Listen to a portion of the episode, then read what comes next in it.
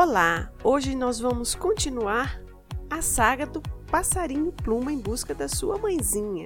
Ele está crescendo e já se sente forte o suficiente para procurá-la. Será que ele vai encontrá-la? Vamos descobrir?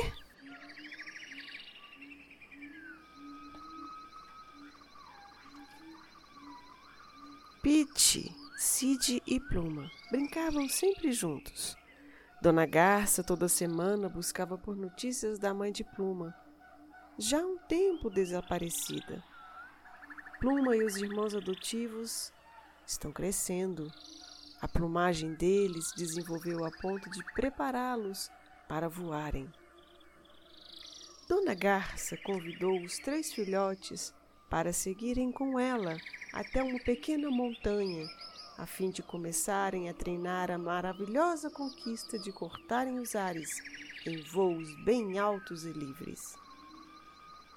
Muitas tentativas, alguns tombos, mas tudo dentro do esperado. Até que no terceiro dia, os três conseguiram voar. Que alegria! Que lindo, mamãe! É mesmo lindo olhar tudo daqui de cima, disse Pete. Essa liberdade de voar por muitos lugares é uma maravilha, afirmou Pluma. Vamos ver quem chega primeiro na grande pedra? convidou Cid. Dona Garça também estava feliz porque sabia que seus filhotes estavam prontos para conhecerem o mundo em busca de conquistas e de aprendizados. Certo dia, Dona Coruja recebeu a visita da Dona Garça. Revela à amiga que recebeu naquela manhã uma notícia, mas que deveriam averiguar.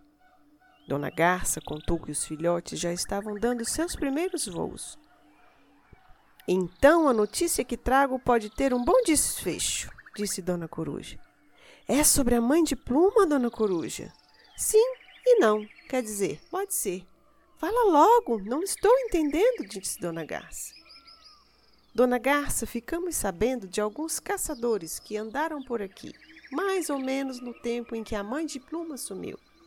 Dizem os bichos que esses caçadores levaram presos muitos pássaros e até cobras. O triste é que alguns desses animais morreram e seus corpos foram abandonados por aí, conforme a patrulha do Sr. Tatu encontrou. Como faremos para descobrir se a mãe de Pluma está viva, Dona Coruja? Acho que teremos que ir ao vilarejo e perguntar, disse Dona Coruja. Vamos fazer isso amanhã mesmo, Dona Coruja. Te agradeço a boa notícia que trouxe, concluiu Dona Garça.